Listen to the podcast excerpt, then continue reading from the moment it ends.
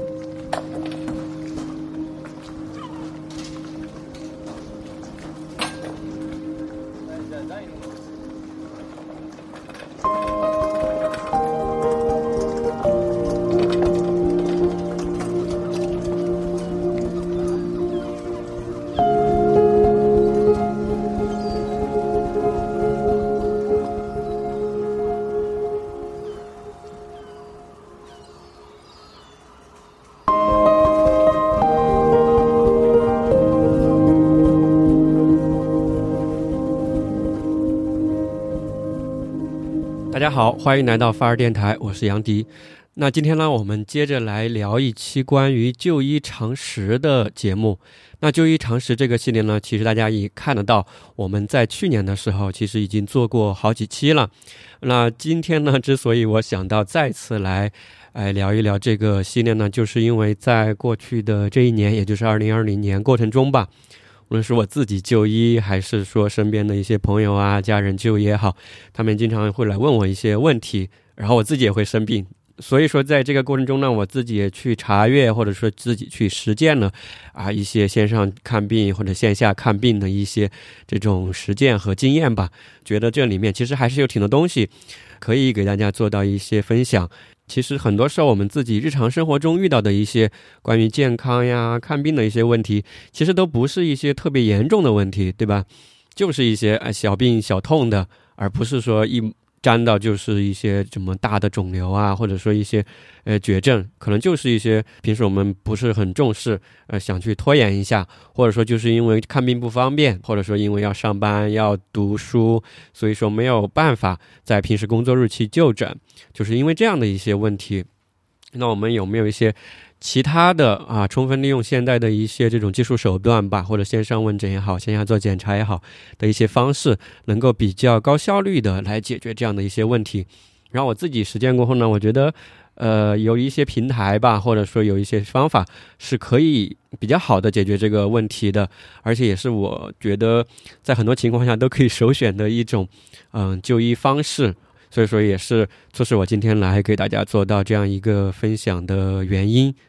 那回过头来说到就医常识这个系列，因为就医常识这个系列呢，前面的几期节目大概有七期左右吧，已经过了挺长时间了。我们回过头来再跟大家介绍一下这个专题是干什么的，因为这个专题它是有一个连贯性和有一个主旨的嘛。那其实就医常识这个系列和专题呢，我是试图去回答这样一个问题，也就是当我们自己去面对病症的时候，为了促成一个良好的就医体验和帮助我们病症的康复，我们自己能够做些什么啊？就是这样一个问题。那在就医常识这个系列之中的话，我们就将深入就医的各个环节，并且力求给出可供实践的、具有实操性的这种具体的行动的建议啊，以帮助大家更好的就医和应对一些自己的健康问题。那其实，在之前的。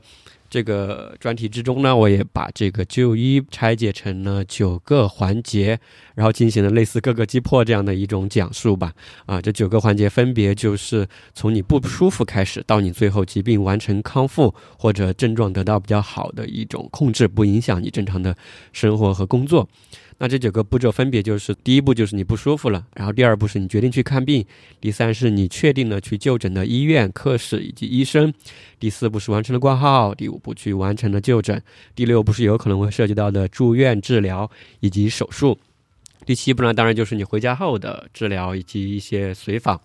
然后第八步呢就是复诊复查啊，这个过程中可能会反复多次，甚至是终身的。那第九步呢就是你可能完成的康复，大概是这九个步骤吧。然后前期的节目呢，我们也分别讲述了其中的一些部分，我们可以简单回顾一下。那在就医常识的第二期节目中呢，当时我们讲到了这个医院的一些演变、医生的划分和他的职业的一个生涯。那就医常识第三期，当时我们讲到了从我们的症状出发，到最后确定我们最合适的去就诊的这个医院、科室和医生，并完成挂号。这个当时讲的已经很细了，在这里就不用赘述。那在就医场第四呢，我们就讲了在我们门诊或住院时，我们作为患者如何与医生做到比较高效的沟通。啊，下一期呢，我们讲了我们面对住院和手术时有什么可以做到的一些准备，来提高我们住院手术的质量，以及减少一些不必要的担心。那在前面第六期和第七期的就医常识呢，当时分别讲了两个相对小众，但是我觉得这个还是比较重要的信息吧。一个是关于对于一些经济条件不好的患者得了一些很重大的疾病的时候，呃，怎么去参与这样的患者援助项目，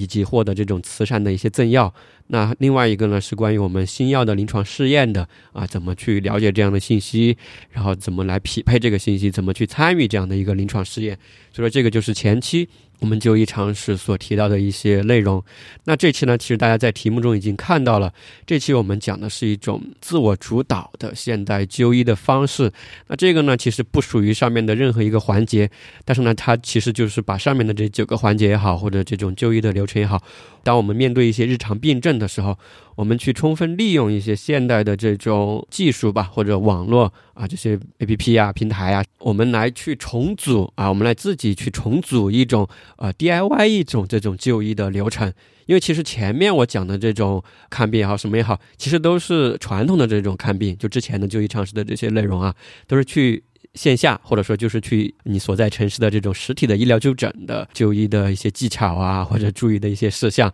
所以说当时其实没有把这种线上就诊啊，就是在网络看病吧，简单说就是把这个没有把它呃拆解的比较细，或者说把它作为一个重点来说。但现在我反而觉得，因为各种各样的原因吧，反而很多时候其实线上就诊反而是一种比较好的首选的一种就医的方式。啊，所以说这个也就是我们来讲本期的动机和原因吧。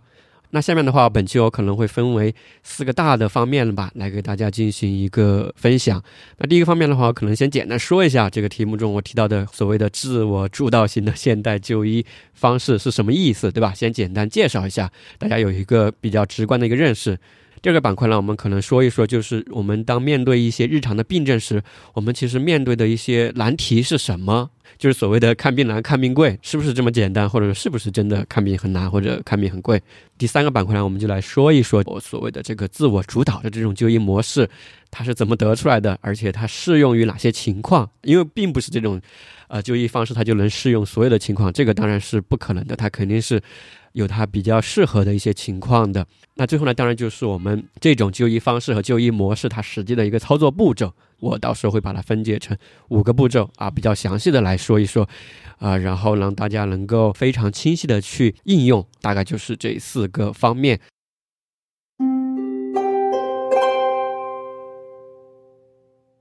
所以说，我们就来先看一下这个刚刚提到的这种，呃，自我主导的就现代就医的方式究竟是什么意思？那其实本期的这个来讲这些的目的呢，其实我自己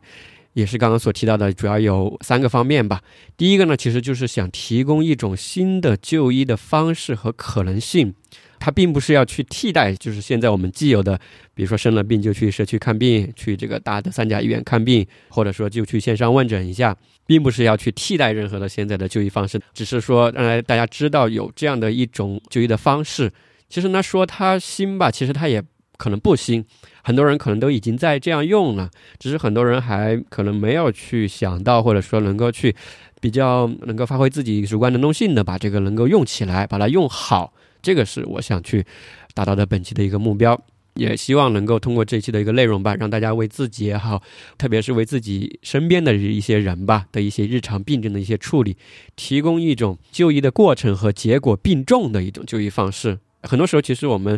有的时候注重了过程，觉得体验很好，但是结果不好。很多时候，让我们觉得去大医院看病，对吧？体验不是很好，但为了那个结果吧，也就忍了。但是现在，我们就能不能有一种就过程和结果都？比较好的就医的一种体验或者方式呢？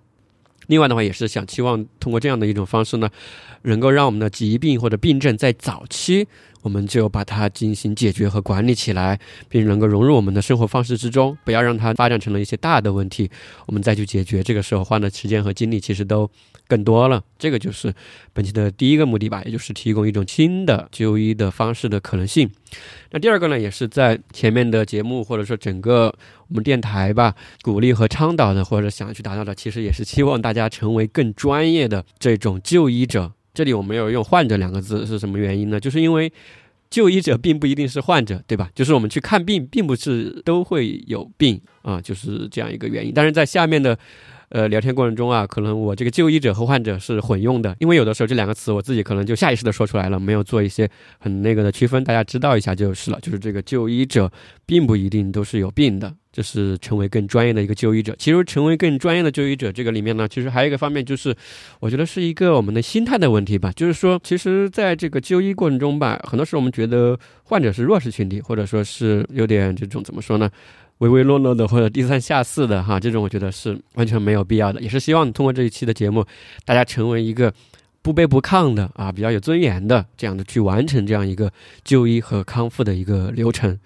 因为其实说到这个医患关系哈，或者说医生和患者的这种我们这种就诊的模式，其实本期我提到的这个叫自我主导型的就医的模式嘛，或者说医患的一种关系。那其实，在我们读书的时候呢，在这个医生和患者书上教科书上会写，医生和患者其实本身就有三种。这种呃相处的模式或者关系吧，分别就叫做主动被动型、指导合作型、共同参与型。呃，什么意思呢？就主动被动型是就是说，主要是针对一些这种很重的、很急的一些患者，甚至他都已经晕倒了的这样的一些患者，这个患者等于说是完全不能自理了。这个时候医生就完全是这个去主导这个患者该干什么、不该干什么，他就类似一个父母和一个小婴儿这样的一种关系啊。这种就是主动被动型，但这种是比较少的，主要针对一些比如说我们去急诊的一些情况，对吧？这个时候你不可能说我自己还要来主导这个我用什么药，这个不可能的，你可能都已经晕倒了。而第这个其实是一种叫做指导合作型的，比如说针对一些比较急性的一些情况，比如说你自己肚子痛啊，或者说一个牙齿痛啊，这个时候其实你自己是清醒的。然后这个时候你要去配合医生，医生也要告诉你应该做些什么啊。这个时候你是具有一些这种行动力的。这个时候就比较像父母和青春期的这种孩子之间的这种关系，就叫指导合作型的，就是医生会指导你，然后你自己也会去做一些。但这个时候你可能还没有和医生达到一种比较平等的一种状态。还还有一种之前我们比较理想的一种医患的相处模式呢，叫做共同参与型的。嗯，什么意思呢？就是对于一些慢性的这种疾病啊，比如说糖尿病呀、高血压呀，啊，这个肾脏功能不全呀，对吧？这种患者也好，这种人也好，其实他已经作为患者啊，我说的是。其实已经久病成医了，对吧？他自己知道自己是吃了什么会发作，比如说痛风啊什么之类的，他自己是懂的啊。这些饮食啊，他自己的什么生活习惯，吃什么药有效啊，他可能比医生他对自己还更加的一个清楚。这个时候，他跟医生之间更多的是一种合作伙伴关系。比如说以前我们在医院的时候看到，就是说有的患者他来。他是知道来开什么药的，他会主动告诉你医生啊，这次回去我又怎么怎么了，然后吃什么药有效，吃什么这个药已经对我没效了，你帮我把这个 A 药换成这个 B 药啊，B 药你帮我开三个月的，然后再请医生帮我做一个什么检查。这个时候他其实已经很懂了啊，其实这个是完全可以做得到的，就是一些不是那么复杂的一些情况。所以说，这个就是之前我们觉得其实比较理想的一种医生和患者相处的模式吧，叫做共同参与型的，也就是合作伙伴的一种关系。这就是比较平等的这种成人之间的一种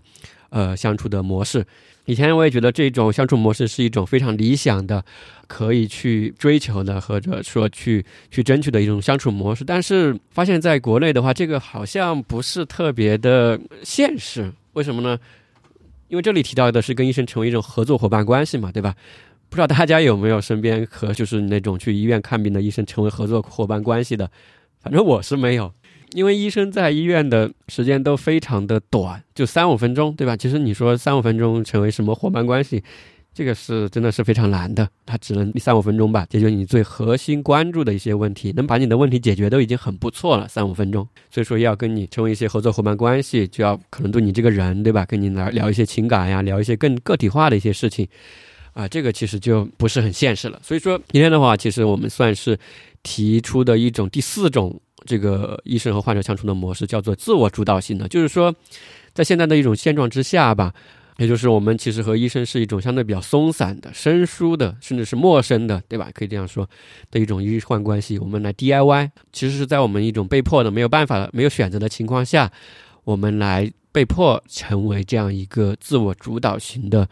呃患者。也就是我们去购买医生的这样的一些咨询的服务，有点像去雇佣一个人来临时帮我出谋划策一样，然后最后的决策由我自己来去主导和来去完成。在这个地方的话，其实就是，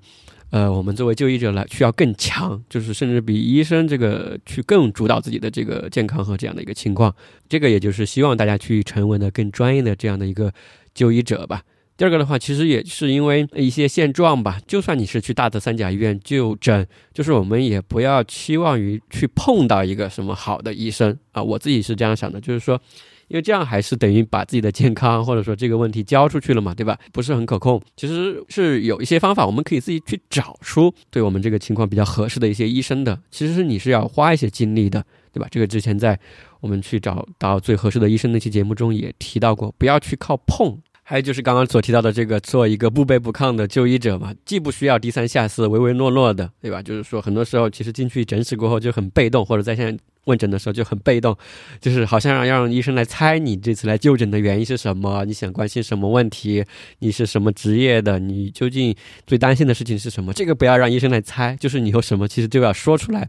医生是猜不出来的很多问题，对吧？你不说医生就不知道，但是呢也不要过度，对吧？我们面对医生的时候肯定也不能趾高气昂的，因为现在其实可以说就是说人人都是医生嘛，对吧？人人都可以做医生，人人都可以对你这个。病症，无论你回家什么亲戚朋友都可以对你这个情况发表一番这个关于看病啊，这个用药的一些指导。反正就是我们在这个中间吧，找到一种中道，也就是主动的去跟医生达成一种合作的一种关系。那最后一个本期节目的一个目的呢，也就是想要的解决的问题，也就是平时我们面对一些日常病症的时候，其实大家有没有这种感觉？其实我是想去看病的，对吧？但是就有一种被卡住的感觉，就是无所适从。就是吧，我去三甲医院就诊吧，感觉很麻烦，对吧？就是又要挂号啊，又挺远呀，又要排队呀，体验又不是很好啊。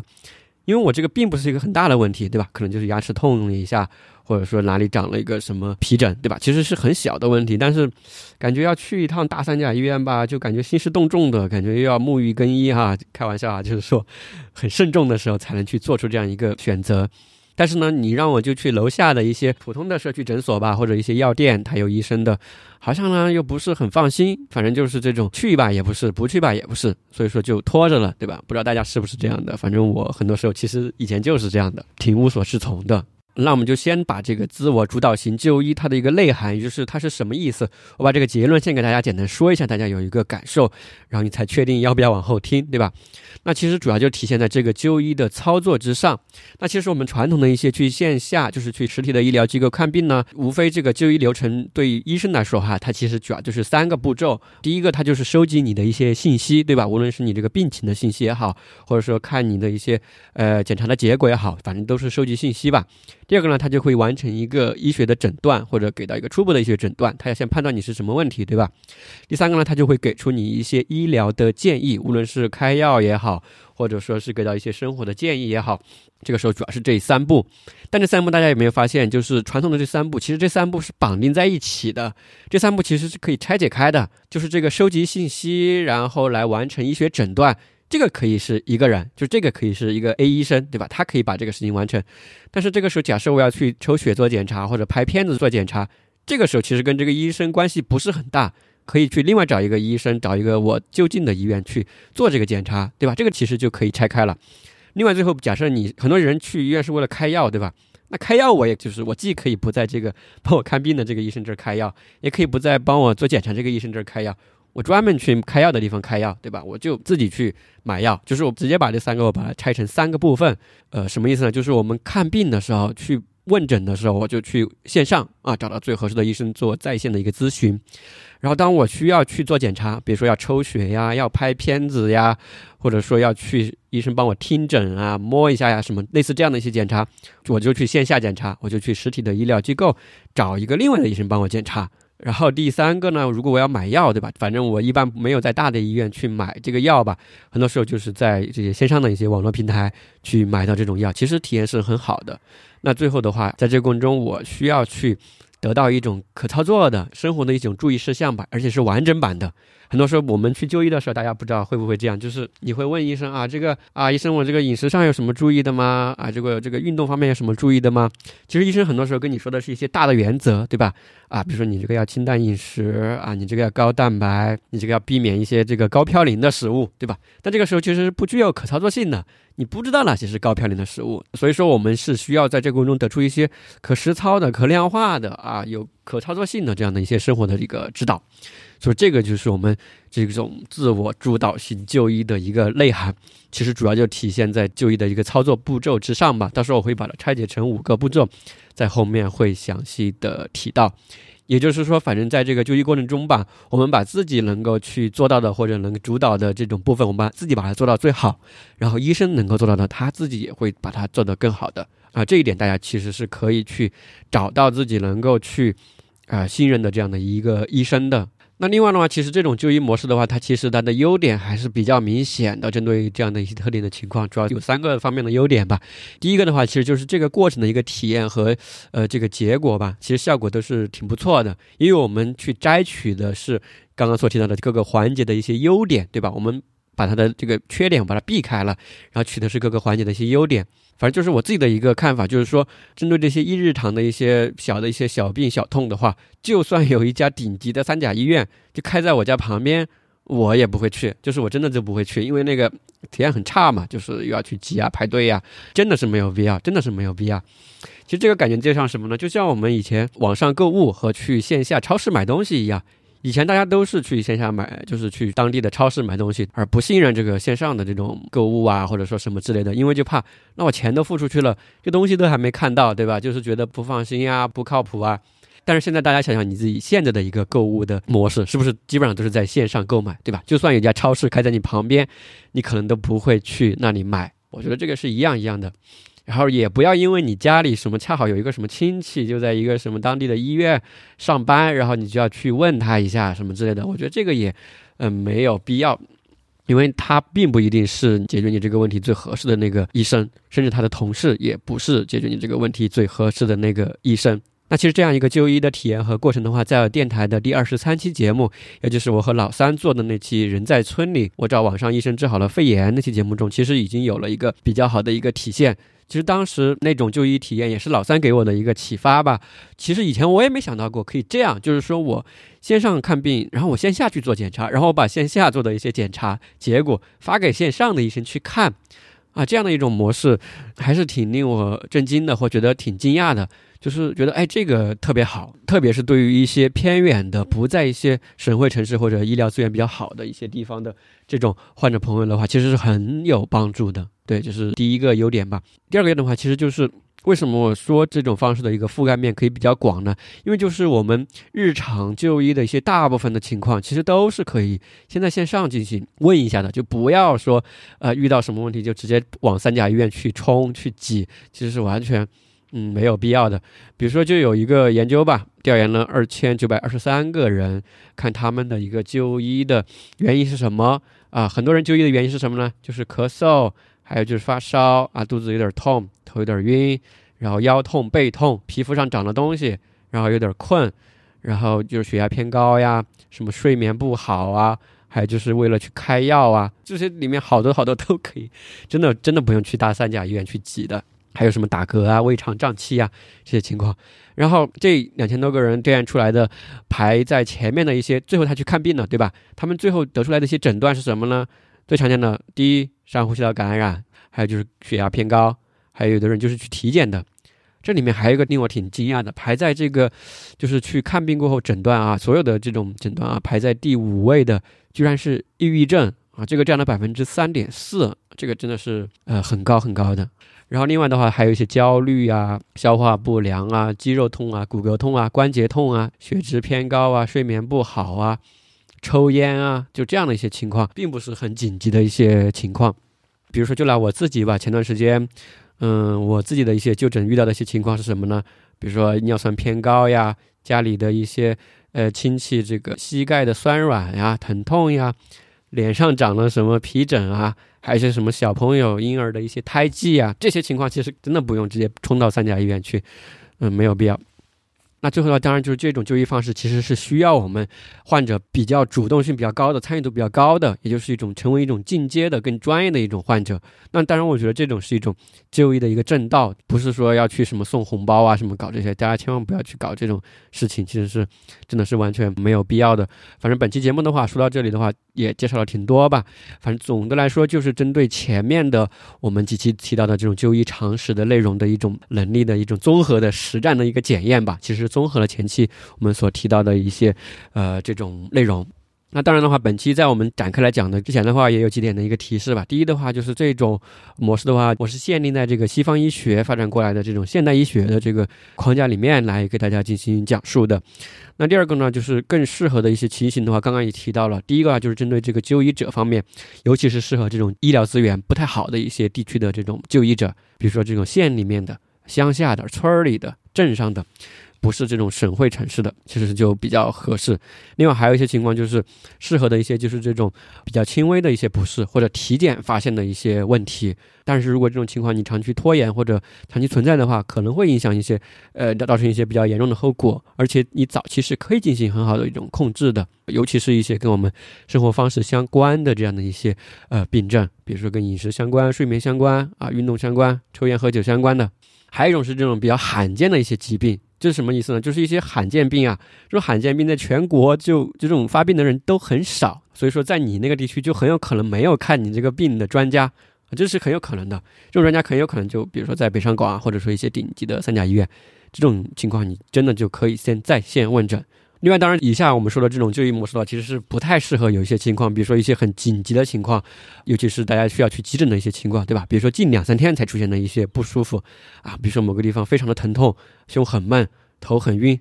对，类似这样的一些很不舒服，或者说你觉得自己很不放心的一些情况，那你就直接去，该去急诊去急诊，对吧？该去门诊就去门诊。那当然的话，这个因为我们涉及到的是一个看病就医的一个问题嘛，所以说不可避免，肯定是有医疗风险的。所以说这期我提到的这些方法的话，大家进行一个参考，或者说你自己进行一个活学活用就可以了。治疗建议啊，康复的建议啊，肯定是以你的主治医生的建议，肯定是以他的这个医疗建议为准的。那这一点的话，是需要我先在这里说一下的。那前面稍微说的有点啰嗦，其实上面所说的呢，就是对于我们本期所提到的这种自我主导的这种就医模式的一个简介，或者为什么它的一个必要性是什么。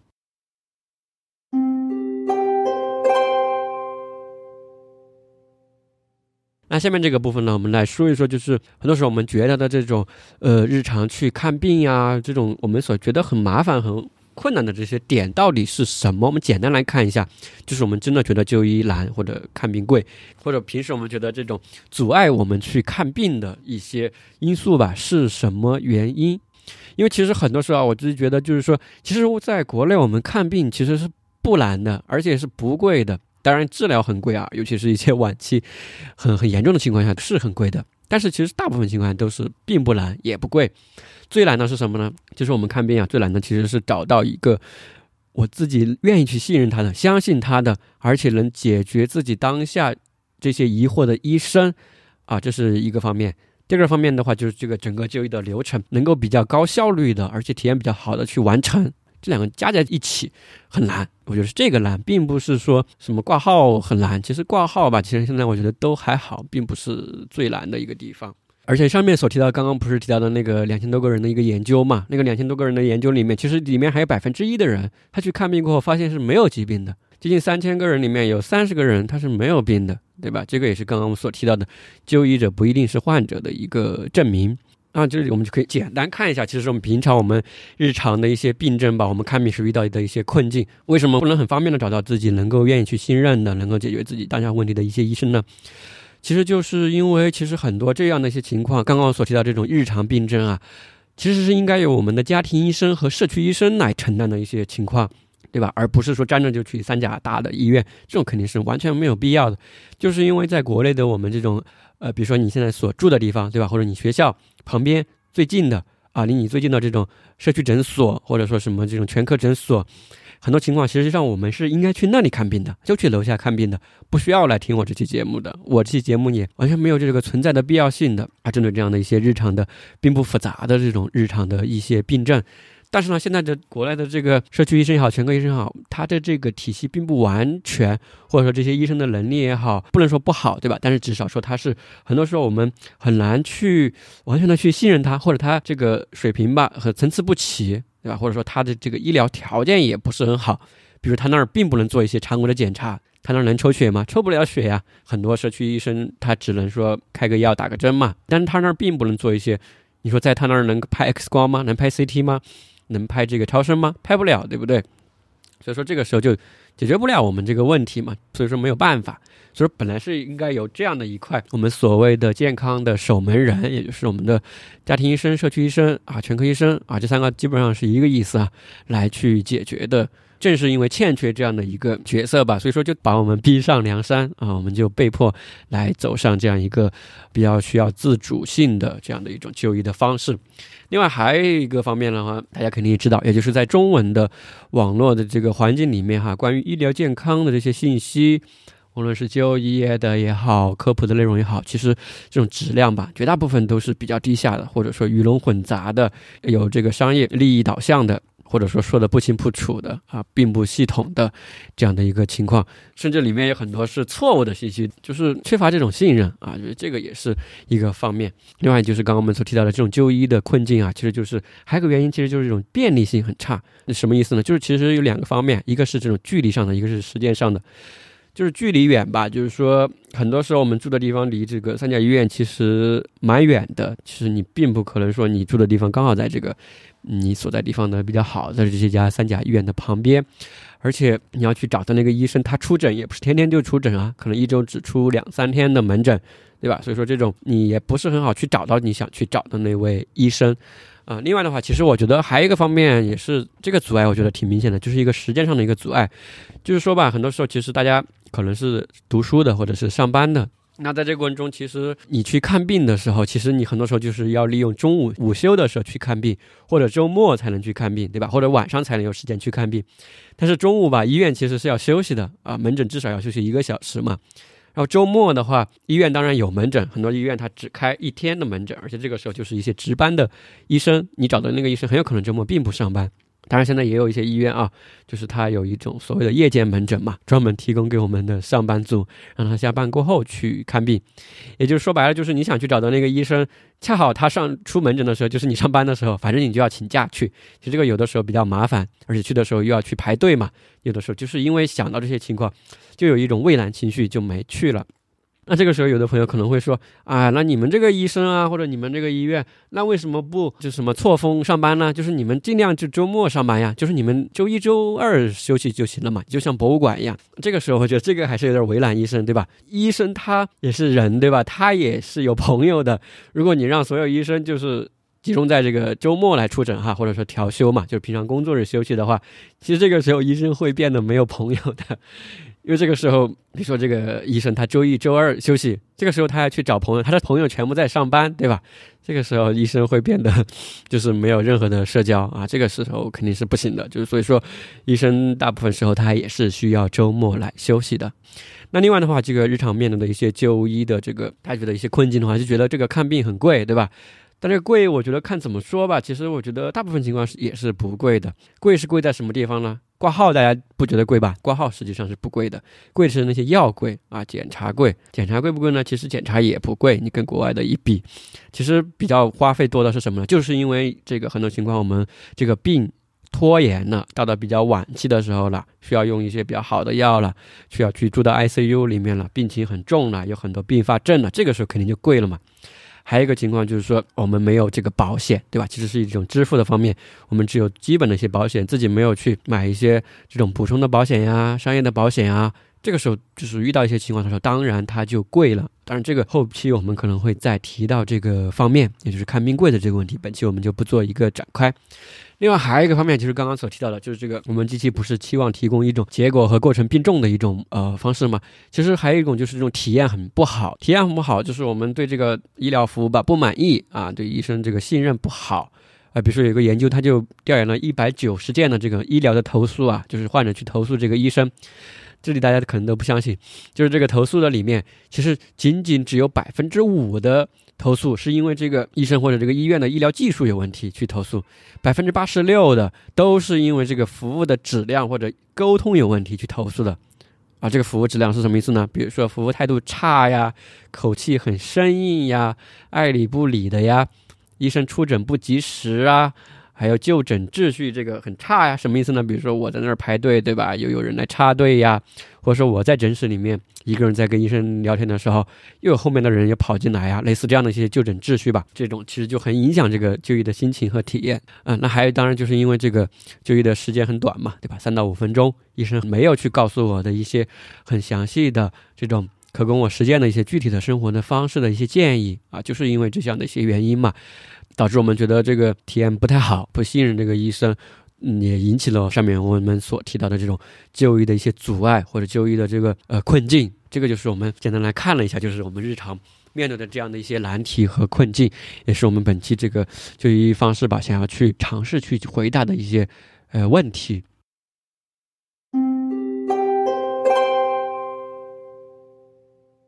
那下面这个板块的话，其实我们就来接着来看一下，就是这个自我主导的这种就医模式吧。我们是怎么得出来这个就医模式的？是怎么来把它打碎后又重组的？然后它究竟适合哪些情况，不适合哪些情况？这里我再详细再说一下，因为毕竟是看病就医嘛，对吧？反正我自己是不嫌啰嗦的，我自己尽可能的把它翻过来覆过去的说清楚一点。这里的话，大家可以再简单想一想，就是这个。呃，我们传统的这种就医模式，大家一般是怎么去看病的？这里其实我自己总结啊，可能有四种大家去看病的一种方式，从紧急到不紧急啊，分别就是去急诊看病，对吧？去普通门诊看病，还有就是纯粹的网络咨询啊，还有一种当然就是我们不去看病，对吧？就拖延了。第一种去急诊看病的话，其实这个时候有一些情况，大家一定不要拖延，就肯定这个时候该去。急诊就赶紧去急诊，一些什么情况啊？主要是有八种这种很紧急的情况吧，大家一定马上就去急诊，千万不要犹豫。分别是什么呢？晕倒了啊，胸痛，喘不上气了啊，气道被堵住了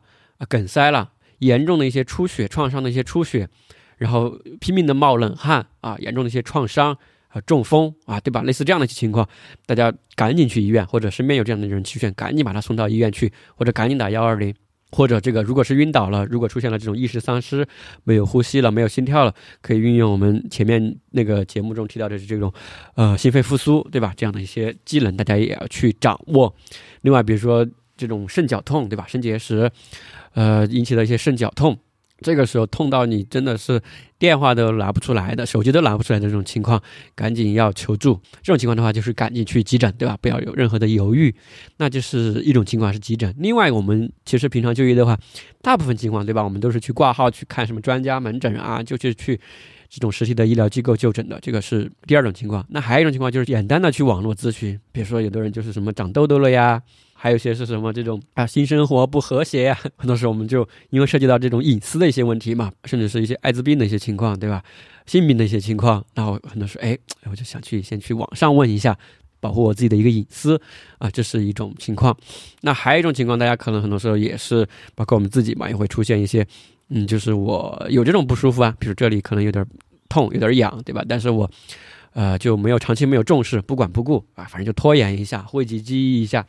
当然，这个也是常态。有的时候呢，我们人体本身有自己的一个自愈的一个能力的嘛，就是说这个很多时候它也好了，或者说也没有说很影响我们的一个生活。但这个情况呢，反正也不建议大家拖太久嘛，对吧？最多拖一个月嘛，就不要再拖了，赶紧把它解决掉，要不然就会小病拖成这个大病。所以就是基于上面的这几种啊，就传统的就医模式吧。现在我们这种自我主导的这种就医模式呢，就是取的就是线上问诊的它的优点，什么优点呢？线上问诊，对吧？我们就不慌不忙，就跟医生聊天嘛。说白了，时间又比较充足，我压力也比较小。什么意思呢？比如说我们去门诊看病，在那个诊室里面呀，甚至后面那个门都开着的，对吧？后面排了一长串的那个队伍，后面的几个就医的人就在门口盯着你的，对吧？这个时候，其实你的就医的压力是很大的，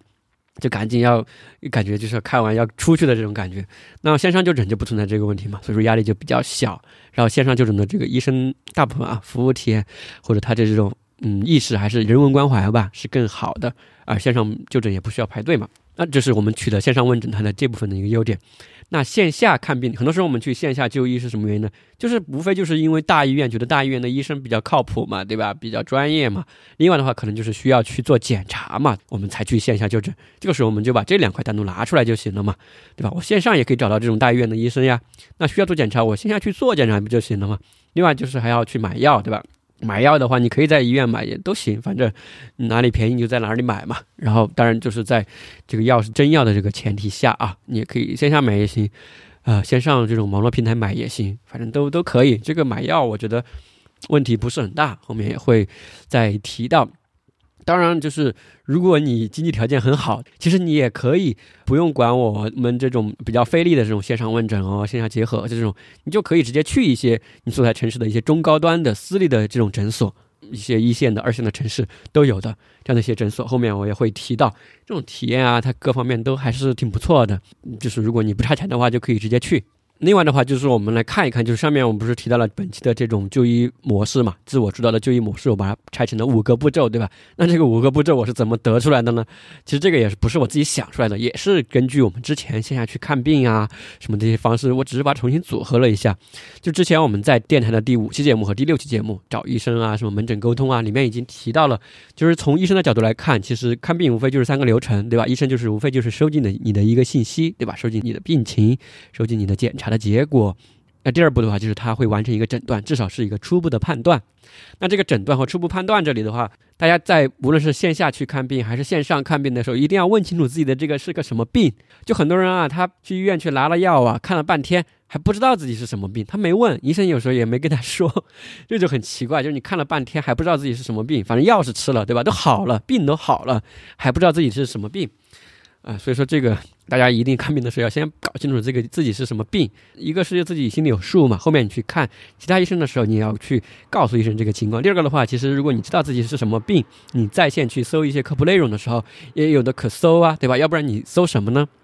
啊，这个就是当时医生看病给你的第二步，就是完成一个诊断或者初步的一个判断嘛。那第三步的话，医生会给出一个初步的一个医疗建议，包括用药啊、生活方式啊、这个复诊的一些建议。那我们反过来的话，翻过来的话，其实我们切换到本期的这样的一种呃自我主导的呃就医流程的话，其实完整的步骤啊，我就把它总结成了患者视角啊。现在的话，我说的就是本期的一个重点了啊。对，听到这里的话，大家可以醒一醒了，不要打瞌睡了，可以醒一醒。就是我们到时候看病的时候，就是这样的五个步骤，就是本期我所提到的这个就医模式，就是这样的五个步骤。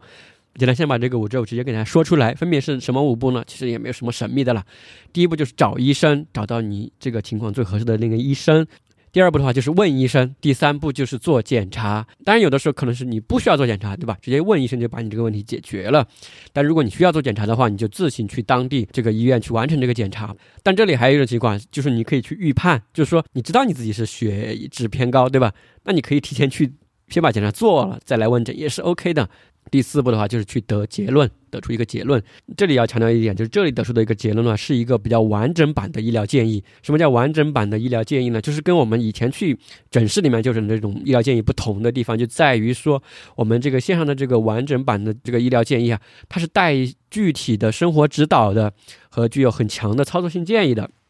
特别是一些呃饮食啊什么这种方面的，待会儿也可以详细的一个提到。第五步的话，就是我们得出的这些建议也好，让医生让你饮食的注意也好，生活方式的注意也好，该吃药也好，你就要付行动，对吧？付诸行动，所以说要输出一个行动计划，把它融入到我们的这个生活之中来。这就是我们本期的这个主题所提到的这个五个步骤啊，分别就是找医生、问医生、做检查、得结论、付行动。哎，怎么感觉 有点像《三字经》啊？反正就是讲五个步骤吧。这里我再说一遍啊，这个模式所适合的一些情形，我再把它说细一点，举一些例子说细一点。主要分为两个方面来说吧。第一个就是针对的一些人，就是如果你是处在一些医疗资源不太好的一些地方，不是省会的啊，县城里面、乡下村里、镇里，是非常适合这种方式的。其实之前我也看到有这种情况嘛。假设啊，比如说我是在县里面，其实我们县里面的这样的一些患者也好，就医者也好。如果大家有县里面的，大家可以留言告诉我。其实大家对于这种优质的医疗资源的需求是非常强烈的，就是在这种县里乡里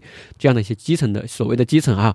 的这样的一些就医者，他对这种优质的医疗资源是需求是非常强烈的。而且这些患者，特别是一些什么新手的妈妈呀、爸爸呀这种。他其实对于这种循证医学吧，我们叫做 evidence-based medicine，就是讲究证据的这样的一些理念啊，他还是挺懂的。循证医学是什么意思呢？循证就是遵循证据，对吧？就是说医生给你一个说让你吃这个药，那你为什么让我吃这个药，对吧？循证医学的意思就是说，把医生给到你的这些治疗的一个建议也好，我们把它分为了不同的这种推荐的等级。越高等级的，就是说明它是非常有效的，或者说它是很强的这样的一种推荐的建议。越往下的呢，就是说，那你这种推荐建议呢，可能对某些人有效啊，对某些人就没效。那排在我们循证医学最上面的呢，就是我们做了这种多中心的随机对照的，对吧？大家可能都听过了这种双盲实验的，而且把许多的这样的这种随机对照的实验，它的结论进行了综合提取出来的这种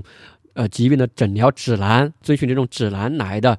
就是这种才是我们最好的这种医疗的建议的这个来源。那其实排在我们大家可能都不相信，排在我们这个医疗建议的推荐的，我们有个金字塔嘛，排在这个金字塔最底层的，是就叫做专家意见啊，或者专家的这个经验。就是以前我们所谓的要去大医院找专家看病哦，或者找一些白发苍苍的老年人给我们看病哦，就他们说的话，如果他不是遵循这个循证医学的，不讲证据的。他只是根据他以前的从医经验来给到你这种诊疗的这种建议的话，其实这个时候他这种是最不靠谱的啊！大家可以这样理解，是最不靠谱的。所以说，如果你是处在这种县里面或者类似这样的一些地方的话，其实大家是完全可以运用首选这样的一种就医的一个模式的。这个就是适合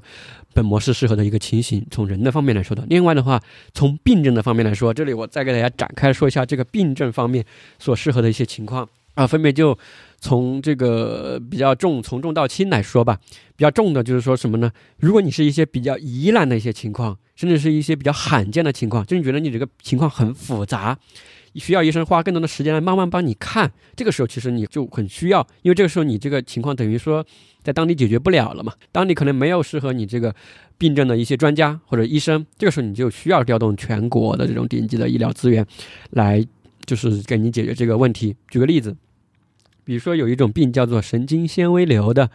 它是一种罕见病，但它其实也没有那么罕见了。它的一个问题在于，它是一个跨了多个学科的一个疾病。呃，什么意思呢？就很多这个新手妈妈呀，她比如生了宝宝，对吧？不是宝宝这个小朋友他身上会长一些胎记吗？青一块紫一块的，有的啊，比如说屁股上的这种什么青一块紫一块的，对吧？有的他会自己消的，这种你不用管。但有的他长了一种咖啡斑，那种咖啡色的这种斑迹嘛，胎记。然后，当这种胎记，如果你发现你这个宝宝身上这个胎记啊有六个或者六个以上的，这个时候，这个其实是神经纤维瘤的一个提示，不是说你有这个六个以上的咖啡斑就有神经纤维瘤啊，它只是说提示你可能有啊，有的人有，就是这个意思。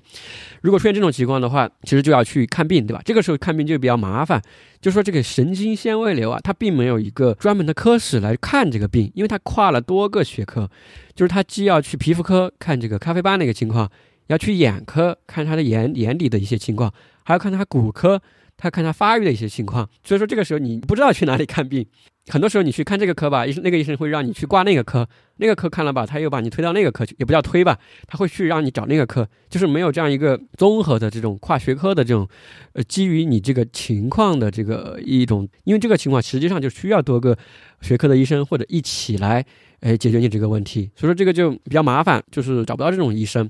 所以说，如果出现这样的一些情况，这个是个，但是呢，在全国又有专门看这个方面的一些专家，当然就比较少，比较好的就比较少。这个时候你就需要再去应用这种线上的平台，找到这种顶级的呃专家，找到你这个情况的那几位专家，可能真的就只有那几位，你就要把那几位找出来。具体怎么找，待会儿我也会提到。这就是适合的这种病症吧，就是一些疑难的、罕见的一些情况是尤其推荐的。那另外还适合的情况就是一些慢性的一些病症，对吧？一些慢性病就是需要你自己，啊什么管住嘴、迈开腿的这样的一些情况，大家可能也知道了，包括这个糖尿病啊，呃，腰腿痛啊，什么颈椎病啊，还有一些慢性反复发作的一些情况啊，比如说什么牛皮癣呀，也就是银屑病，还有什么痛风呀、高血压呀、呃高血脂啊，这种跟我们日常生活。呃挺相关的一些慢性的疾病，这种情况我觉得是你就可以在线找一个医生嘛，长期跟你呃随访和随诊开药啊什么之类都可以，对吧？这个都呃好说。另外还有一些情况是什么呢？就是这种轻微的，我们比较轻微的一些，但是呢就是持续的一些不舒服、不适，比如说什么呢？这个牙牙龈经常出血呀，经常长口腔溃疡呀，啊膝关节酸软啊、刺痛呀。皮肤瘙痒呀、脱发呀，这个大家相信大家都经常遇到这样的一些情况，这是第三类。另外还有一种这种适合的病症呢，就是这种其实没有任何不舒服，其实你没有任何不舒服，很多时候呢，比如说什么，比如说有的人睡觉打鼾，这个是很多人可能有的。还有比如说是肥胖，还有一种呢是体我们体检发现的一些小问题，比如说什么甲状腺结节啦、前列腺结节啦、乳腺结节啦。呃，尿酸偏高啊，血脂偏高啊，对吧？这些情况其实你没并没有任何不舒服，这种情况也很适合在线的一个先问一问。还有的话，比如说我们皮肤上长了什么痣啊，还担心什么黑色素瘤啊，类似这样的情况，都是可以在线来来看的。所以说这四种情况，这四种病症的情况的话，是非常适合在线或者说运用我们本期所提到的这种自我主导的模式的。分别就是这个疑难的罕见的疾病，这个慢性的一些病症，然后轻微的。啊，但是有持续的造成你影响你生活质量的这种一些不适吧，还有就是没有任何不舒服，但这个问题存在啊，就这样的一些情况。那这里其实反过来说一下吧，就是说这些问题的话，其实很多这种呃病症啊，都是我们生活方式所导致的。其实从 WHO 所统计的数据来说的话，我们百分之六十的这个疾病啊或者什么之类的，都是由我们生活方式所导致的。大家可能不相信啊，但真的就是这样的。比如之前这个全球顶级的医疗期刊叫做《柳叶刀》，上面就统计过我们中国的最造成我们针对我们中国人的这个健康损失的这六个因素哈，六个因素，这种所谓的高危因素是什么呢？大家可以看到很多都是生活方式，分别就是高盐饮食，就吃东西吃的太咸了；第二就是吸烟啊，这个吸烟反正真的是一言难尽啊，就是，哎，就是 就是你出门一趟或者回老家一趟，就是。就是我自己都很注意，我当然不吸烟啊，就是我注意走路的时候都避免去到这种吸烟的场合或者什么之类的。就是你出门一趟，就是真的很难避免不吸到二手烟，很难，真的很难。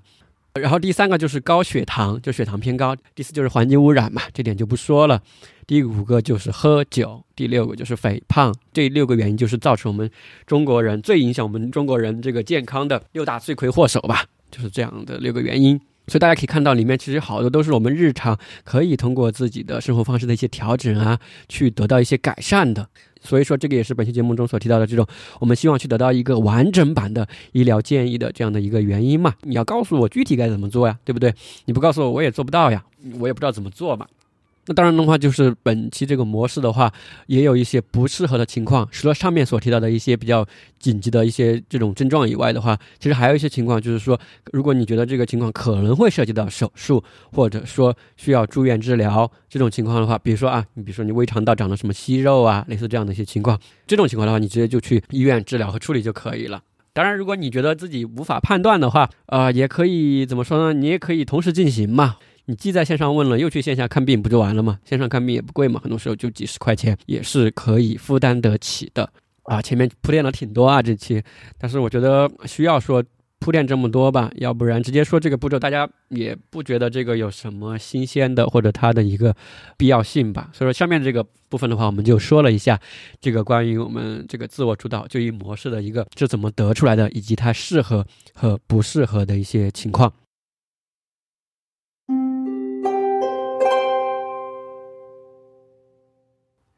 那本期最后这个部分的话，我们就来说一下这期最干货的，可能大家最想听的，也就是我们这个自主就医模式的实际操作的这个五个步骤，具体怎么操作，我尽可能把它详细的来说一说吧，慢慢说一说。五个步骤，对吧？再复习一下，就上面所提到的，就是找医生、问医生、做检查、得结论和复行动。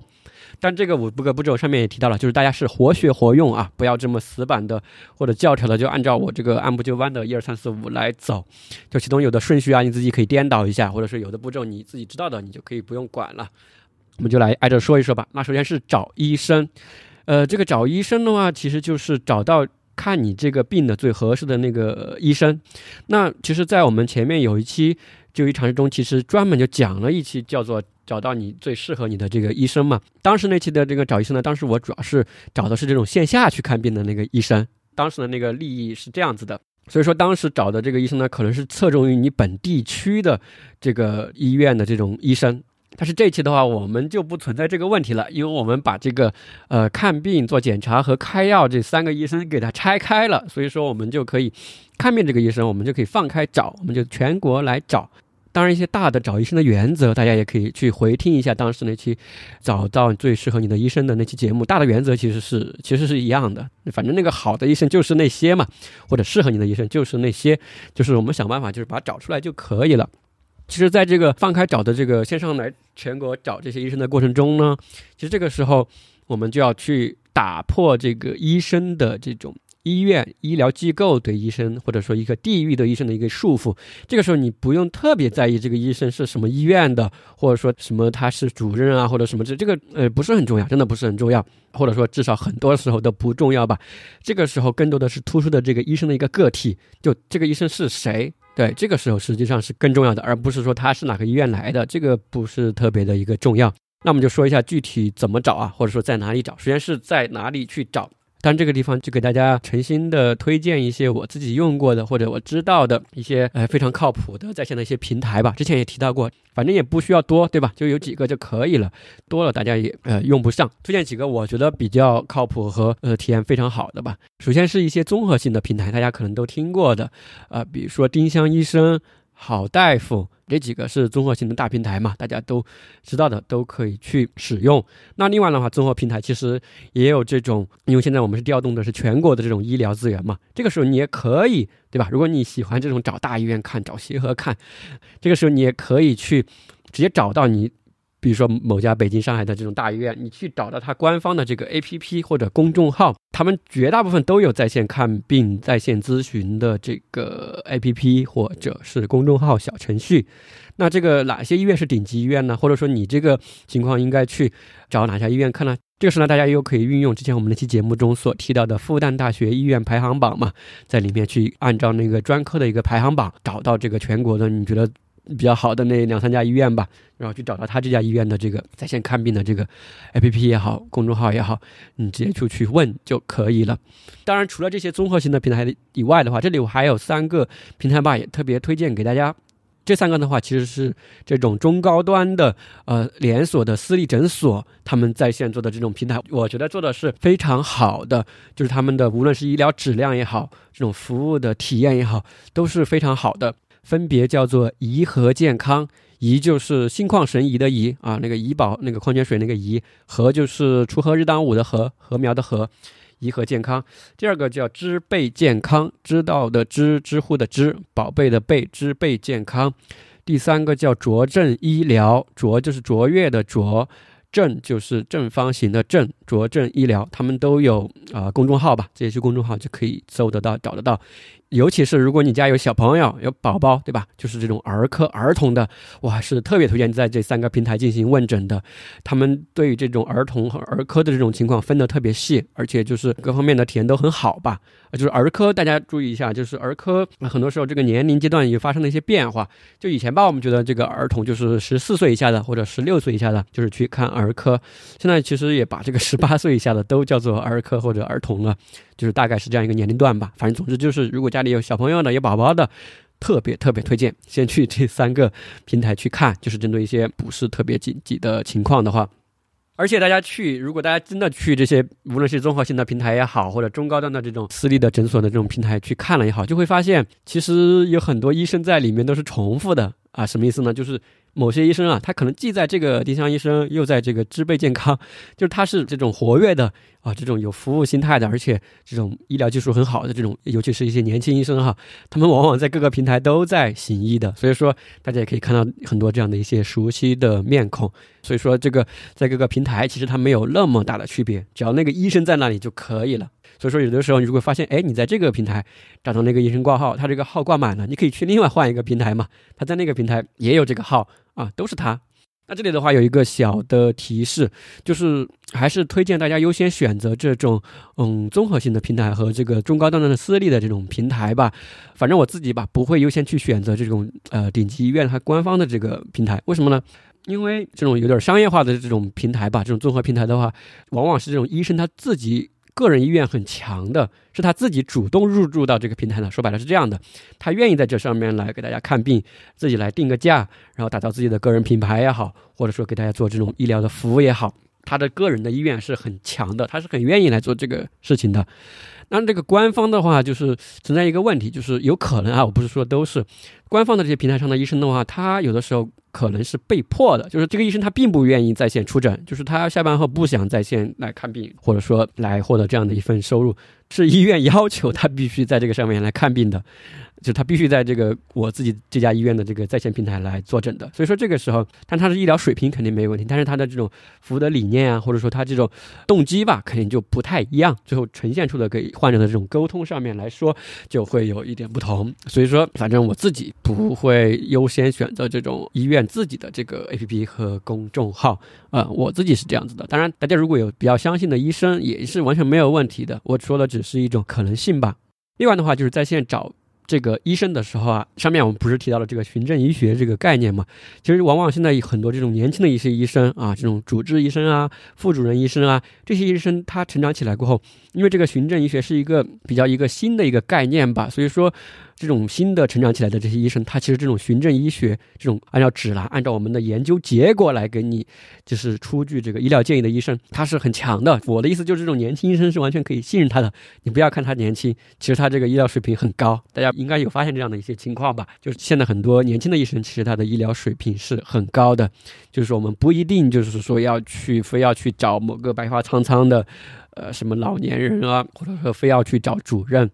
就除非如果你觉得你的病是非常疑难的、很重的一些情况，呃，你你可以去找这种主任嘛，因为这些情况可能在我们的一些临床研究中都还没有涉及到，对吧？所以说这个时候，反正大部分情况吧，都可以去找这些年轻医生，就完全可以解决问题啊，这种医师啊、主治医师啊，都是可以的。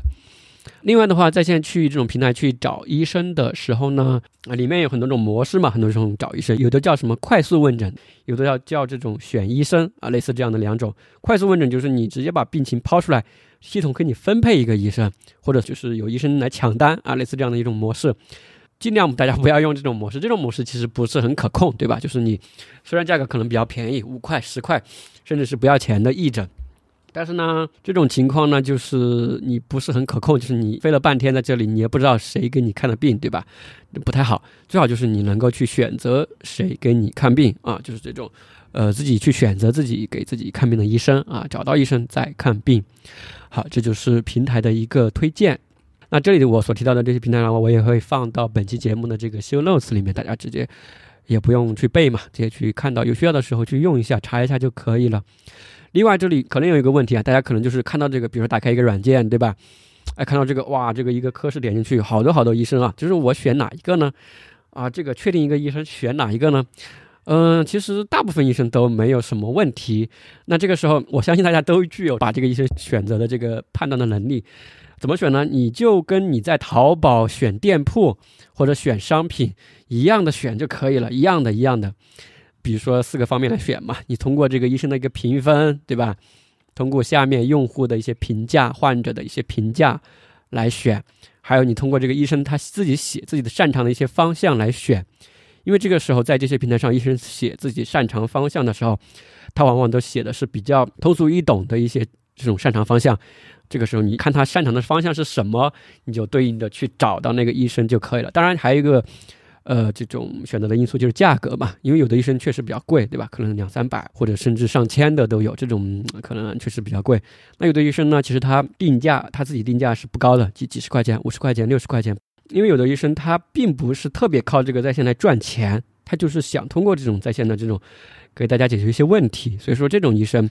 如果找到这样的医生，就是其实是比较难得的。所以说，大家可以通过淘宝选店铺的这样的一些经验吧，去找到自己在线问诊的这个医生。所以大家都可以选得到自己信任的这个医生吧。反正你觉得，哎，这个医生看起来很靠谱啊，就可以，只要你信任他就可以了。反正就是说，假设啊，在线你如果觉得体验不好，你再换一个医生就行了嘛，也并不是说你一定要非要一直找某一个医生给你看，对吧？你觉得他说的不靠谱啊，或者说的没有解决你的问题啊，那你就换一个不就完了吗？也不用说只找一个医生看病。所以说，这个就是我们五个步骤的第一步，也就是找医生啊。相信大家这一步都应该没有什么问题。那重点的话，今天我们主要说一下这个第二步吧，就是这个问医生。因为很多人他就说，这个在线看病啊，我怕我说不清楚，或者说我不知道说什么，或者说这个在线问诊嘛，这个回合数有限，有的是讲回合数的嘛，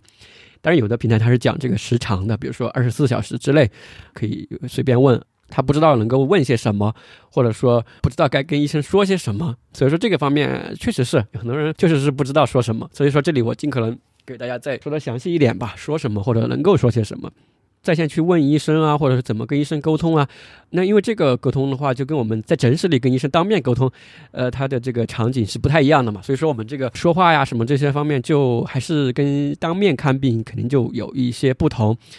这里的话，到时候我也会写一篇文章吧，发在那个公众号里面。这个文章的话，就我把我自己之前看病的一些在线问诊的一种，我自己的这个这个来回跟医生的这种对话吧，我把它作为一个事例吧，给大家看一看。当时我自己是怎么看病的，大家看一看，会有一个更直观的一个感受，或者把待会儿下面所提到的一些可能大家可以问的一些问题的方面，到时候我也在那篇文章文章上进行一个呃总结吧。到时候大家有需要的时候进行一个查找就可以了，不用再来去听本期节目。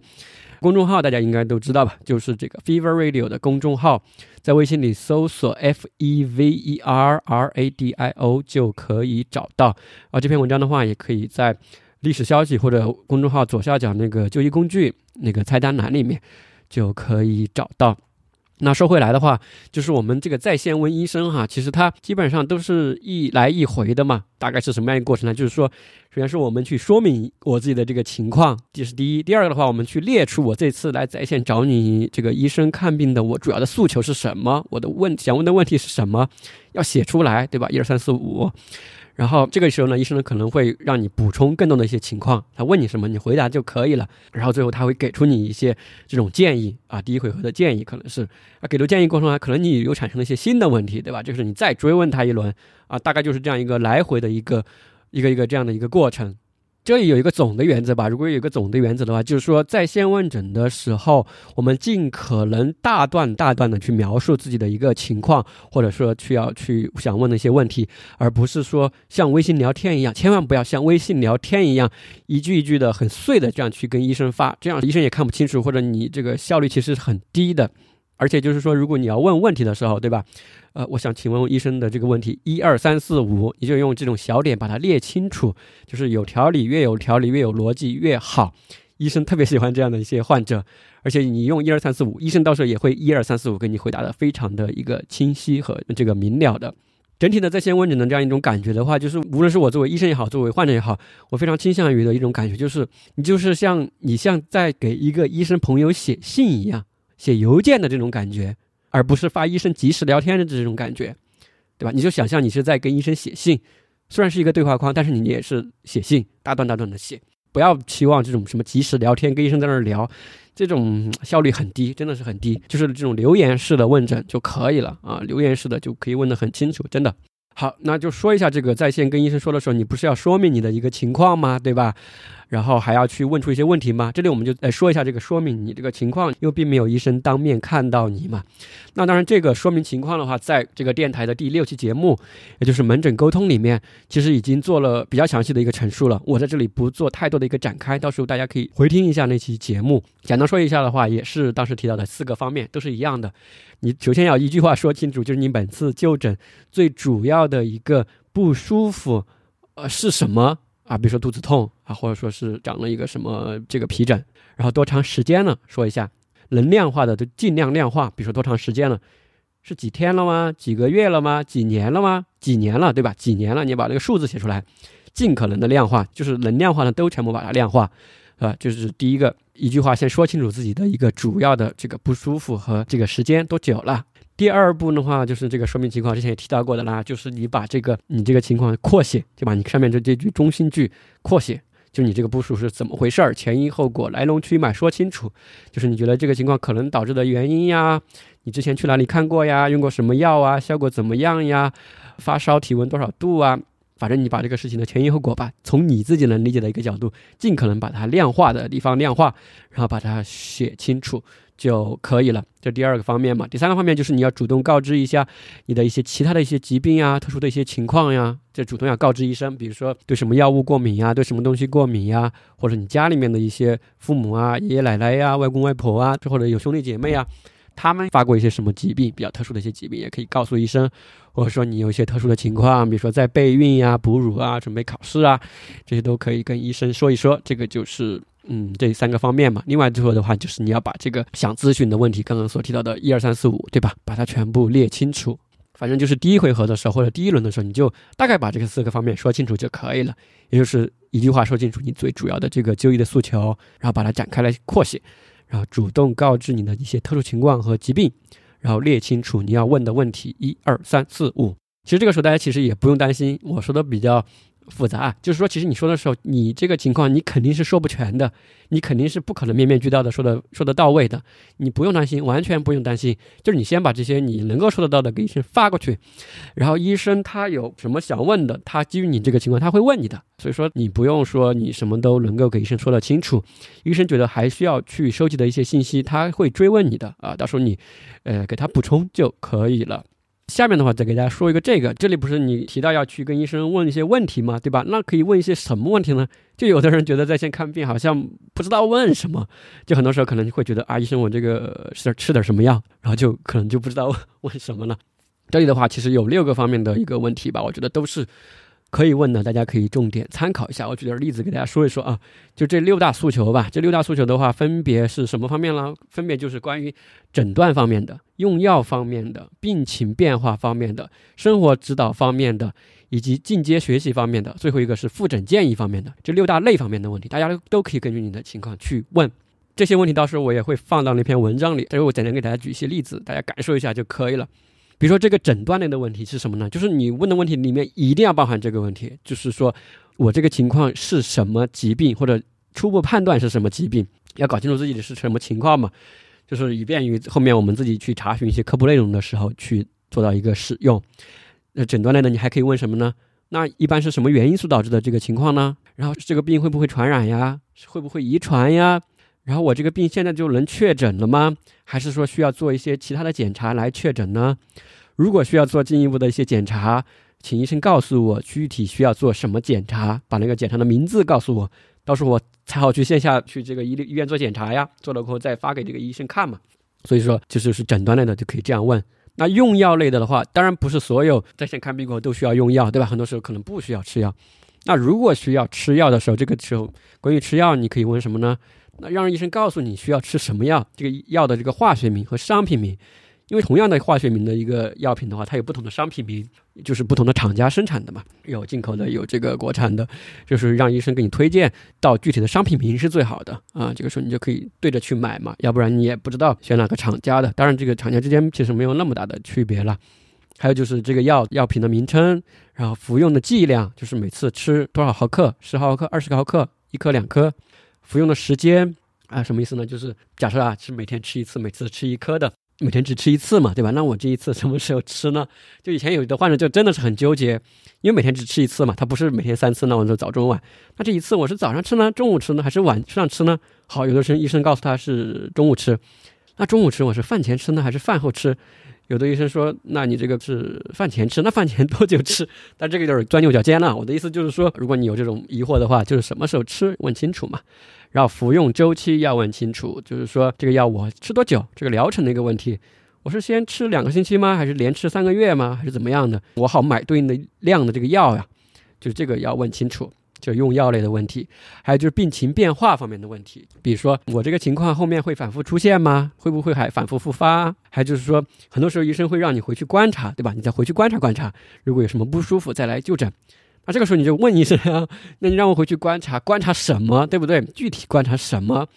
观察哪些方面？你告诉我，要不然我怎么知道怎么观察呢？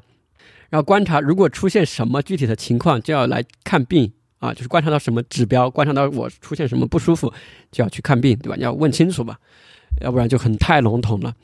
还有就是你可以问，那我自己还可以做一些什么东西来减少这个呃复发或者加重的这种几率呢？就是我自己生活中还有什么可以注意的，这些都可以问嘛。然后第四个方面就是这个生活指导方面的一些问题，大家问的最多的其实就是饮食上有什么要注意的吗？有什么要忌口的吗？然后运动上有什么要注意的吗？啊，这个其实也是之前我跟一个医生吧，他跟我提示的。我觉得这个还是挺重要的，因为就是以前我们在无论是住院部也好，或者门诊也好，给患者给到的一些生活建议，其实都是很空洞的。比如说你回去告诉他要多喝水啊，多运动呀，呃，这个清淡饮食啊，高蛋白呀，低脂饮食啊。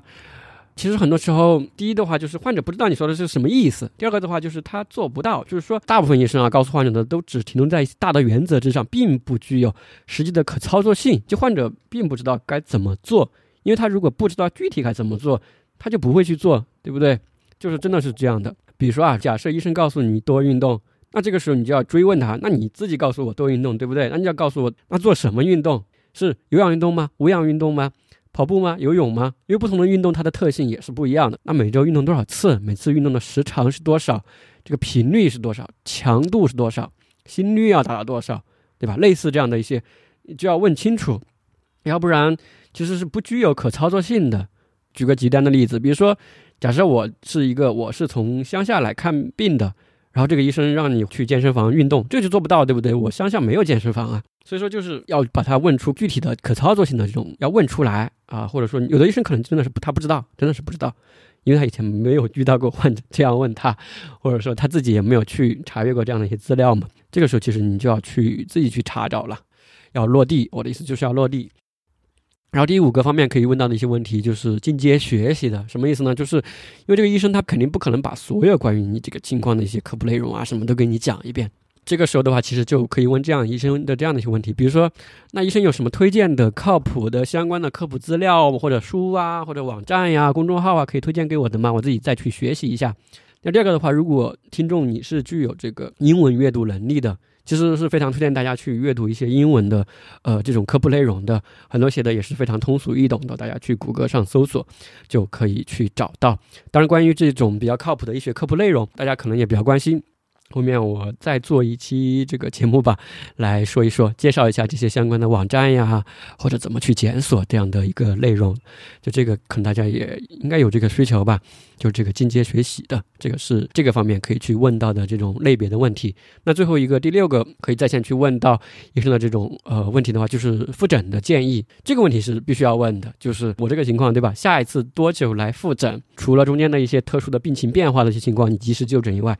按照这种常规流程的话，我下一次该什么时候来就诊？比如说两个月、三个月，对吧？这个时候让医生告诉你这个数字，然后你就提前把它设置到你这个手机的这个日历嘛、日程之上嘛。到时候提前又来找这个医生来复诊嘛。所以说这个就是六大方面吧，也就是在线问诊是可以去问到的一些方面。总结一下，就是诊断类的、用药类的、病情变化类的、生活指导类的、进阶学习类的以及复诊建议类的。最后，当然你问完过后，记得感谢一下医生，以及给他一个比较好的评价，对吧？如果你贴非常不错的话，这个我觉得还是对医生挺有帮助的，或者说也是一种礼貌吧。那上面说的呢，就是我们这个实操步骤中第二个步骤，问医生啊。这个步骤我觉得因为比较重要嘛，所以说我说的比较详细，而且呃有一篇文章来配合进行一个说明。后面三个步骤的话，我就简单说一下，因为相对比较简单。第三个步骤就是这个做检查嘛，做检查就是去当地自己找一个当地的医院，去完成这个需要的一个检查。需要做什么检查呢？需要做的这个检查肯定是在上面这个医生跟你问诊的过程中，你让那个医生明确告诉你的，而不是你自己去猜或者去想去要做什么检查，完全不需要猜，不需要想。那其实这个地方这个检查这个地方的话，就会涉及到两三个问题吧。第一个就是。呃，我们去哪个医院做这个检查？第二个就是挂什么科？那去哪个医院做这个检查的话，其实是根据你这个需要做什么检查来决定的。这个检查的话，我们大体可以分为四类检查吧，我自己把它分为四类检查吧。第一类检查其实是这种体格检查。体格检查是什么意思呢？就是以前我们要去医生当面就诊的原因嘛，无非就是除了医生要给我们当面问诊和开药以外，以前我们觉得医生还要拿听诊器，对吧？来听一听啊，或者拿手来摸一摸呀，或者来敲一敲啊，就是有这样的一些情况。医学上我们叫体格检查嘛。而这种体格检查，如果去医院的时候，呃，你觉得你那个情况有需要的话，你就让医生也可以帮你做体格检查，就是你找线下的那个实体医疗医机构的医生帮你去做这个，你让他帮你听嘛，让他帮你摸嘛，让他跟你来做这个检查，然后你把这个检查的结果告诉线上的那个医生，这就是那个体格检查。当然，这个其实现在都用的不是很多了。大部分还是心脏的、肺部的，还有腹部的一些情况嘛，才会用到这种情况用的比较多。那第二个，其实用的最多的检查就是这种抽血的检查和拍片子的检查。如果是抽血的检查，这里我就分类说一下啊。如果是抽血的检查，或者是拍 X 光的这种检查，其实这种检查我觉得在哪个医院做都可以，甚至是在乡镇上的医院、在县里的医院都是可以的。因为这种检查它受人为的因素影响比较小，只要他医院有那个设备，他有这个检查项目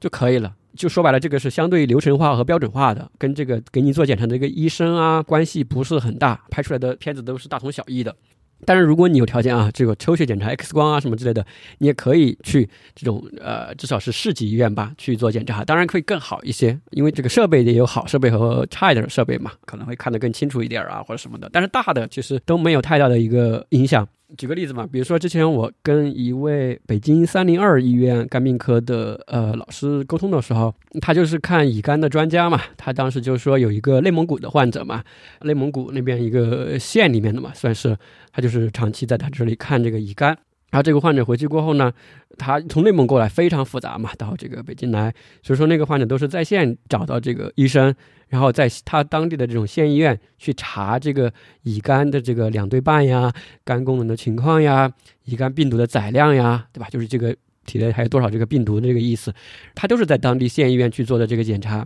然后在线把报告发给这个医生看。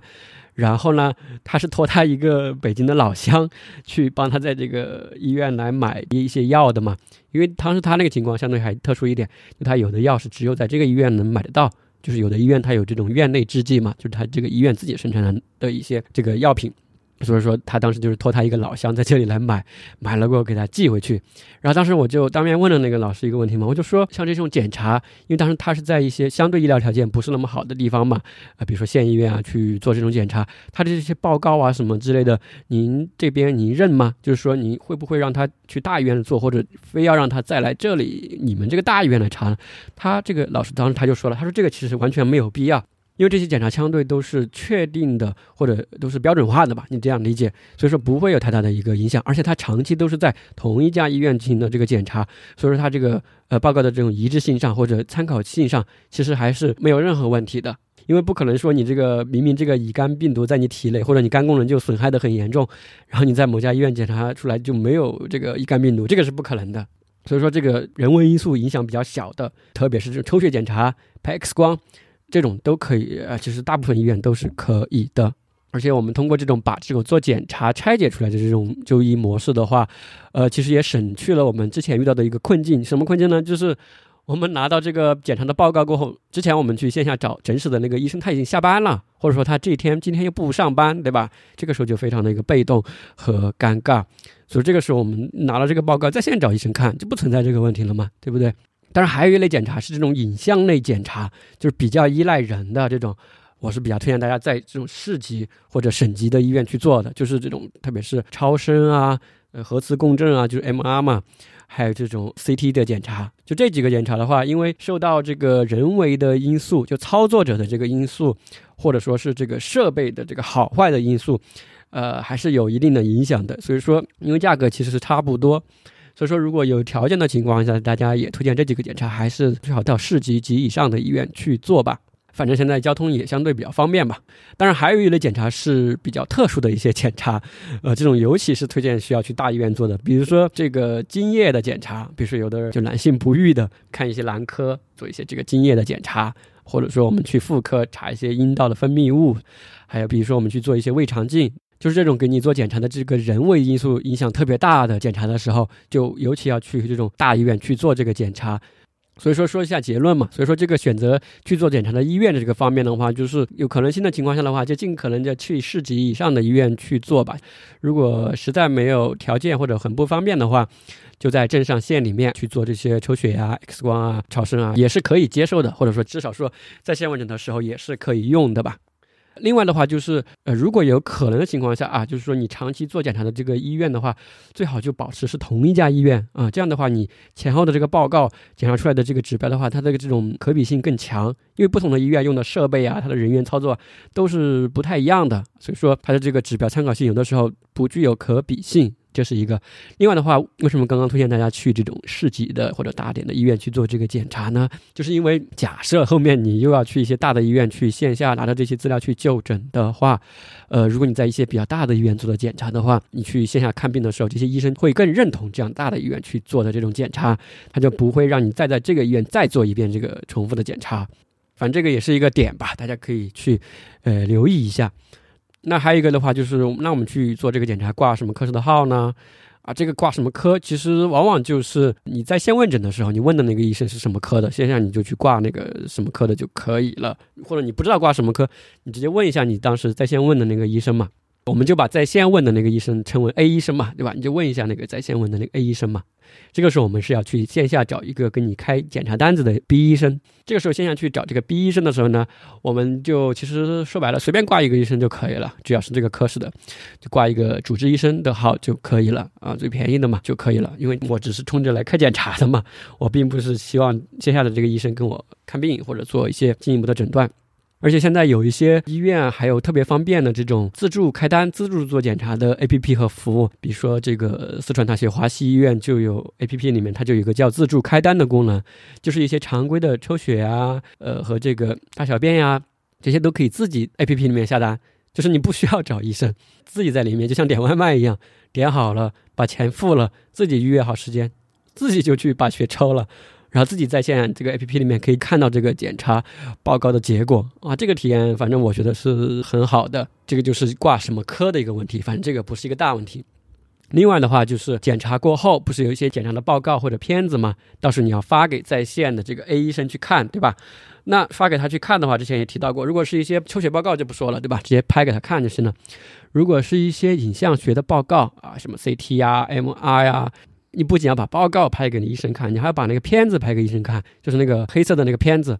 拍的时候之前也提到过嘛，这里再提示一下两个技巧嘛。你这个片子以前在医院的时候是放在一个那种灯箱，对吧？白底的那种发光的灯箱上去看的。你在家里当然你没有这个灯箱，这有两个技巧嘛。第一个就是你放在这个电脑屏幕上，你把你那个电脑屏幕啊，你建一个新建一个 PPT，呃，一个白板的 PPT，然后把它全屏播放。这个时候你整个电脑屏幕不就是一片白了吗？然后你就把你这个片子放在这个白色的这个屏幕上去拍，然后尽可能是拍整体，整个片子要把它拍全。如果拍不全，就局部拍成两三张嘛，也是可以的。但是不要拍的太细节啊，因为医生要先看整体，再看局部。第二个拍的方式的话，你就可以把这个片子呢，白天的时候放在你家的这个玻璃上，玻璃上对着外面这个天空，作为你拍摄的这个背景啊，来对这个玻璃去拍，也是一样的，达到同样的一个效果。做这个就是第三个步骤，做检查，相信大家也可以很好的自行去当地去完成这样一个步骤。第四个步骤叫得结论嘛，就是得出一个完整版的医疗建议，包含了用药、生活方式的一些详尽指导的这样的一个建议。那这个的话，我在这里就不用啰嗦了，到时候大家可以看那篇文章里面，我当时去看病时的那个参考的事例，大家就可以体会到什么叫真正的完整版的医疗的建议和结论吧。那第五步的话，就是付诸行动，付行动。医生不是要告诉你该吃药，对吧？或者说是一些生活的建议吗？这个时候，其实我们是要输出一个行动的计划的。该吃药就去吃药，该注意的就注意。比如说，就把它设置到我们的一些日程里面呀。或者说进一步的自己去学习一些饮食啊、营养方面的一些知识啊、运动方面的一些知识啊，类似这样的一些东西，大家都可以把它落地。这个第五步负行动的意思就是说，我们前面搞了半天，对吧？就是为了获取这个完整版的医疗建议嘛。获取过后，你就要执行啊，对不对？你不执行，那不就白忙活了嘛，对吧？我们花一个多小时来听这期节目，然后那是为了什么呢？就是为了最后得出这个建议，而且能付诸到行动，来去改善或者维持我们自己的健康嘛。那这个时候再给几个比较实用的东西吧。第一个就是买药，因为买药这里的话，当然涉及到非处方药和处方药了。非处方药就不说了嘛，OTC，大家随便在哪里都可以买，楼下药店随便找个地方，淘宝啊这些京东啊都买得到。反正非处方药的话，大家在哪里便宜就在哪里买吧，就是这样一个原则。就是因为你在线下买，你有医保嘛，可以刷卡，你就随便去哪儿买都行。嗯，在线买也行，反正现在都挺方便的。然后至于这个药品真伪的一个问题的话，只要是一些大的一些平台吧，我觉得都是没有什么问题的。如果你真的自己想去鉴别这个药品的真伪的话，你可以去看我们 Fever Radio 的公众号“就医工具”里面那篇文章嘛。之前我写过一篇叫做“这个药品真伪鉴别”类似这样的一篇文章，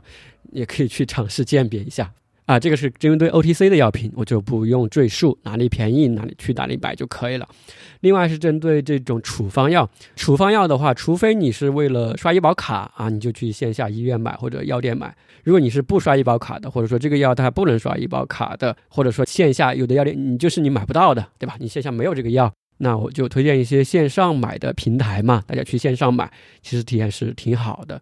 先推荐一个我用的比较多的平台吧，就叫叮当快药。就是叮当快药这个平台啊，这四个字大家直接看我们本期的修漏词这个简介啊，我就不在这里进行赘述了。叮当快药这个平台的话，其实它是有线下的药店的，而且它有一个服务是什么呢？在十多个核心的城市可以做到二十八分钟送药上门，比外卖还快，就是这个体验很好。而且他送的这个药的这些人啊，都不是这种外卖的小哥，就是他们专门的送药品的一些人。他会用一些纸袋子给你包好啊，保护你的隐私。然后，如果是一些特殊的药品，它还有专门运输这些药品的一些冷藏的这种运输的一些装置和设备吧。一些处方药可以在这里去买得到。另外的话，就是如果这里你买不到的话，还有一些平台，就是淘宝呀、京东呀、阿里的这个一路啊，都是没有问题的。嗯，反正就推荐给大家吧。然后这里说一下啊，就上面我提到的所有的问诊平台和这个买药平台都没有任何的利益相关，只是我自己用过过后，真心觉得挺不错的，反正就推荐给大家去尝试和使用，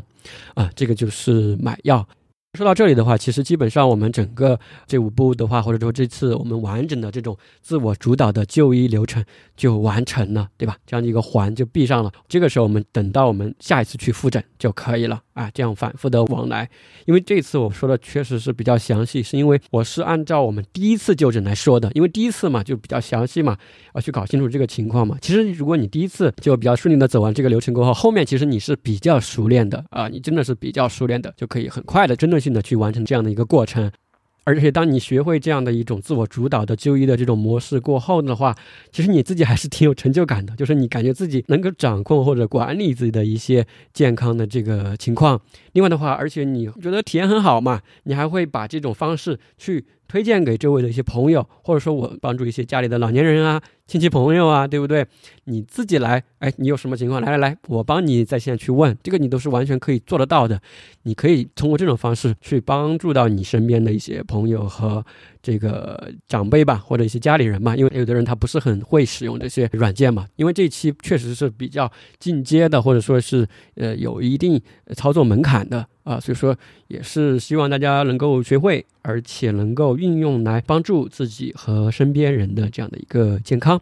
那上面的话就是我们本期的一个主要内容了啊，简单总结一下吧。今天呢，我们就讲的就是这个一种自我主导型的一种算是新的一种就医的方式吧。当然，这前面也提到了，这个是我们一种在被迫无奈之下的一种想要同时去兼顾就医的过程、就医的体验以及这个就医的结果、就医的这个质量的一种就医方式，就是感觉像是一种三百六十度空翻、一顿复杂的操作，对吧？类似这样的一种情况。这个过程中，大家回想一下，其实我们找了三个医生，大家发现没有？就是在线看病的是 A 医生，在线下给你做检查的是 B 医生，然后最后你在线，如果你买处方药的时候，其实也是有个医生在那边给你开药的，是 C 医生，只不过你跟他们不说话而已嘛，对吧？那个 C 医生是沉默的这个开药的医生，对吧？你不会跟他说，基本上不会说什么话。因为处方药都是医生给你开出来的嘛，所以说 A、B、C 啊，真的是 A、B、C 三个医生才通过这样一顿复杂的操作，才解决了或者说得到了这样一次比较好的这种就医的一个体验，而且性价比是比较高的，无论是金钱的花费上，还是时间的一个成本上，尤其对于我们的一些上班族来说，真的是可以首选的。所以说，也是希望多这样的一种可能性吧。另外的话，再次提醒一下这个风险啊，如果你自己拿不准，或者觉得线上这种你自己觉得还是不靠谱。那你就直接还是按照你老的传统的那种方式去线下这种医疗机构就诊就可以了。好，那上面的话就是我们本期的一个主要内容。最后的话还是一个常规的推荐环节。那这次推荐环节的话，就推荐一部医疗方面的美剧，就叫《豪斯医生》。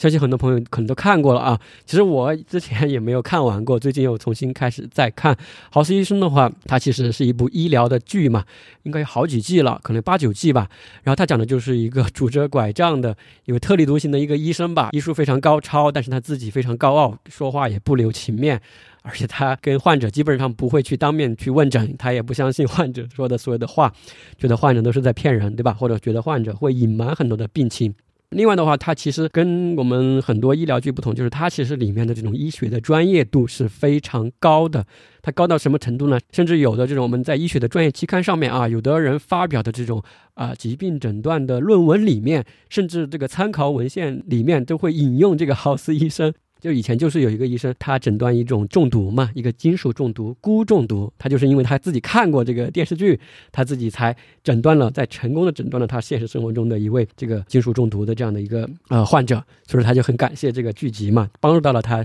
诊断那样一位患者，让他想到了这样一种非常罕见的情况。所以说也是反过来体现出这部剧的一个专业度很高。那当然，我希望大家看这部剧的话，首先它非常好看啊，非常推荐大家去看。其实，在这过程中，我自己的感受就是说，能够非常好的去理解和感受到这种患者、医生以及病痛之间啊三者之间的一种关系。所以说，推荐给大家有条件的都可以去看一看这个美剧《豪斯医生》。好，那以上的话就是本期我们节目的所有内容。如果大家觉得有帮助，也欢迎大家分享和传播给更多的人。最后的话，也谢谢大家非常耐心的听完了本期节目啊，因为这期确实可能时间比较长。如果大家听完了的，听到这里的，也希望大家可以留言告诉我一下。我说的这种方式，呃，大家觉得怎么样啊？有没有价值或者可行性怎么样啊？对大家是否有帮助？因为我自己或者说我对身边的人，我们来使用这个方式的时候，都是体验很不错的。所以说也很想听到大家觉得这种就医的一种方式吧，是否可行，或者是否能解决你自己最关心的一些就医或者健康的一些问题。所以说我自己也很想听到大家的一个声音。所以说也欢迎大家在评论区给我们留言，或者联系发热小助手的微信，他的微信就是发热小助手的全拼。也欢迎关注电台的公众号 Fever Radio，获取更多的医学健康内容。好，那么本期就医常识的话，就给大家分享到这里，希望对大家有一点帮助。下一期的就医常识的话，我们应该是分享这个关于医学科普内容的一些介绍和推荐。那感谢大家的收听，我们下期节目再见。